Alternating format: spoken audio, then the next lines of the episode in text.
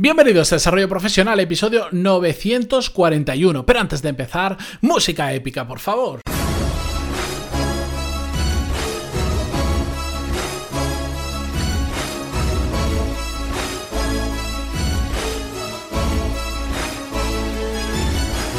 Muy buenos días a todos, yo soy Matías Pantaloni y esto es Desarrollo Profesional, el podcast donde hablamos sobre todas las técnicas, habilidades, estrategias y trucos necesarios para mejorar cada día en nuestro trabajo. Comenzamos la semana y hoy lo voy a hacer contestando una pregunta que me enviaba un oyente del podcast, pero que hoy no os voy a leer el email, voy a ir eh, directamente al grano porque es muy simple. Desde aquí le envío un fuerte abrazo porque como mm, ya estoy cogiendo costumbre, pues cuando alguien me dice que una, me lanza una pregunta y yo sé que la voy a contestar en el podcast, ya le digo, atento al episodio número, en este caso 941, que te la voy a contestar. Así que, como sé que me estás escuchando porque además te avisé, un fuerte abrazo y vamos con ello. ¿Cómo hacemos para soportar las críticas de nuestros compañeros o nuestros jefes en el trabajo. Este es un tema muy interesante y he decidido contestarlo en el podcast porque lamentablemente es una situación que todos hemos o vamos a vivir.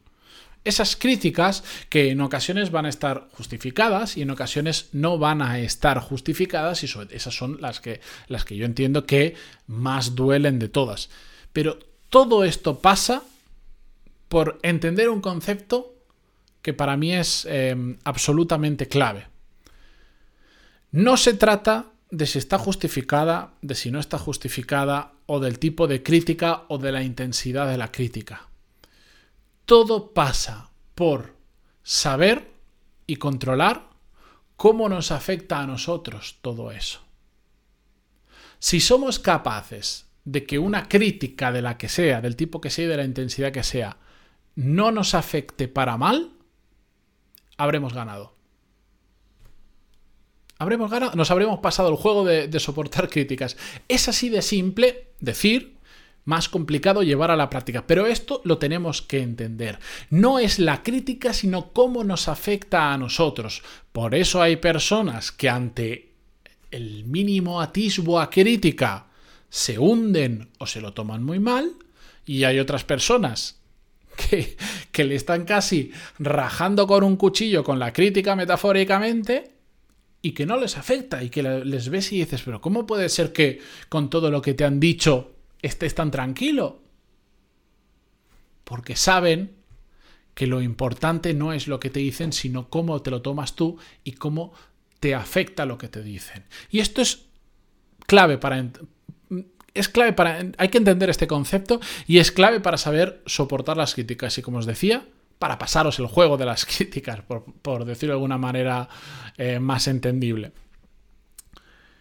Lo que pasa es que cómo nos afecta una crítica viene muy ligado a la autoestima que tengamos nosotros y a nuestra capacidad de separar lo que nos están diciendo de cómo nos afecta. ¿De acuerdo? A ver, esto suena muy bien, pero yo sé que estaréis pensando, genial, pero yo en la práctica, ¿cómo lo hago? Pues os voy a contar cómo lo hago yo. La técnica que yo utilizo para que cuando alguien me critique, que me critica no me afecte es centrarme y obsesionarme como un loco en cuál es la solución. ¿Cuál es la solución a aquello que me están criticando? Tengan o no razón. Si tienen razón, además, además, voy a pedir perdón y voy a tratar de, de, ser lo más amable posible porque hay que asumir cuando, cuando nos critican y tienen razón por algo que hemos hecho mal. Si no, si no tienen razón, lo más probable es que agache la cabeza y solo me dedique a pensar ¿Cómo lo puedo solucionar? No le pediré perdón porque no tengo nada que pedirle perdón, me están criticando de forma injustificada, pero por algún motivo está sucediendo eso. Por algún motivo estoy teniendo un problema con unos compañeros o con unos jefes. Pero yo simplemente me obsesiono en cómo puedo solucionar esa situación. Puede ser que la crítica te venga porque has hecho un mal trabajo, porque se esperaban unos resultados de ti a los que no has llegado. Tenías que entregar algo que no lo has entregado. Con justificación, tu jefe te critica o tus compañeros te critican. Como te podrían decir, oye, aquí estamos apretando todos y el único que no ha cumplido con los plazos eres tú. Y esto no puede ser. Entonces, esas son críticas de compañeros. La misma crítica te puede caer de tu jefe. Solución. Obsesionarse con cómo lo puedes arreglar.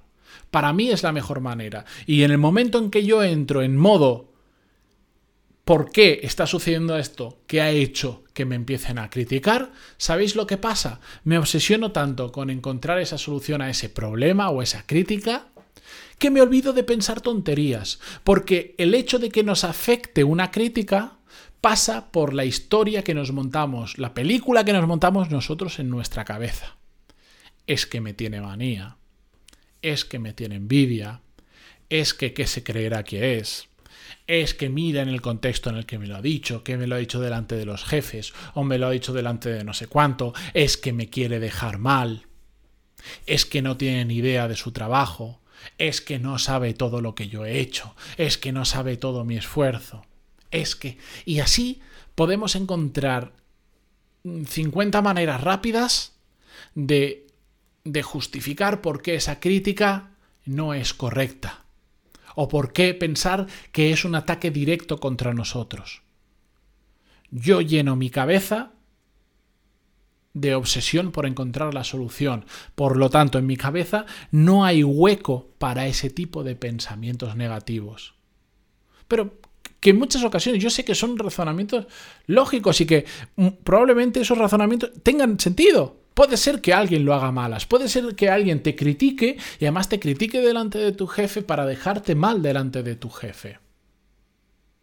Ahora bien, en tu mano está permitir que eso te afecte en desmedida o no. Otra cosa es que no somos robots, somos humanos y es normal que sentimos emociones y que las cosas nos afecten. Pero de una cosa es que nos afecten y pasar a buscar una solución a que nos afecte y meternos en un círculo vicioso que termina mm, como consecuencia siempre que baja nuestro rendimiento. No soportamos bien las críticas, eso nos lleva a que o bien nos enfademos o bien... Mm, caigamos en un círculo de no soy lo suficientemente bueno, no lo hago bien, a la gente no le gusta mi trabajo, no estoy rindiendo, lo que sea, y eso hace que rindas menos y menos y menos y menos y menos, y al final resulta que igual hasta les terminas dando la razón. Entonces, conozcamos un poquito más cómo funcionamos, sepamos que esas conversaciones que hacemos en nuestra cabeza, tengan o no razón, sobre cómo ha sucedido esa crítica no nos llevan a ningún buen camino. Foco en la solución. Nos puede doler al principio, pero a partir de ahí decir, me da igual. ¿Cómo cambio yo esta situación? ¿Cómo encuentro una solución al problema? ¿Cómo encuentro una solución a esa crítica? Y ya está, única y exclusivamente en eso.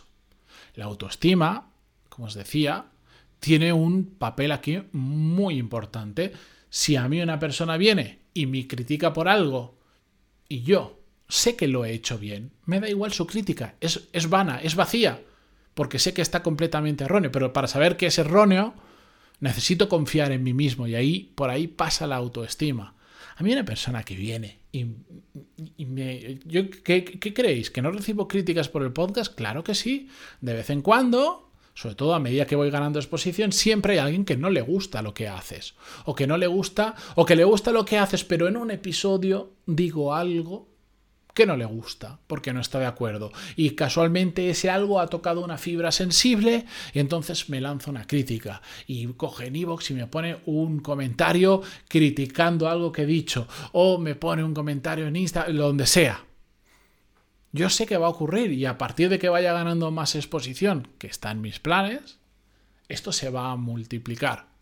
Ahora bien, gracias a que he ido trabajando mi autoestima y confío en lo que hago y en cómo hago las cosas, no voy a permitir que eso me afecte. Lamentablemente, la autoestima como eh, cuando escribía las notas de este programa lo, ponía, la autoestima no se vende en pastillas. Es algo que hay que trabajar. Es difícil de trabajar, pero tenemos que aprender a querernos un poquito nosotros y a confiar sobre todo en nuestro trabajo, en lo que hacemos. ¿De acuerdo? El problema es que dependemos demasiado, dejamos que nos afecte demasiado lo que otros piensan de nosotros en muchos sentidos. Y cuando viene en forma de crítica, se nos hace un mundo. Pero a mí lo que me asusta es que no solo como nos puede llegar a afectar, sino cuando veo personas que debido a las críticas de compañeros o de su jefe se hunden y bajan el ritmo de su trabajo porque no son capaces de superar esas emociones. Pensad sobre ello y la próxima vez que recibáis una crítica, en lugar de darle vueltas en la cabeza de por qué te la han hecho, quién te la ha hecho, cómo te la ha hecho, buscad una solución. Buscad algo que resuelva ese problema o el origen de esa crítica. Y si es absolutamente injustificada y tenéis clarísimo que no tienen idea de lo que está hablando ni criticando, simplemente eh, lo guardáis en un cubo. ¿Sabéis el cubo este que todos tenemos en, en la cocina? Normalmente debajo de la zona del fregadero hay un cubo, bueno, varios cubos, el de la basura. Lo tiráis ahí y a tomar viento.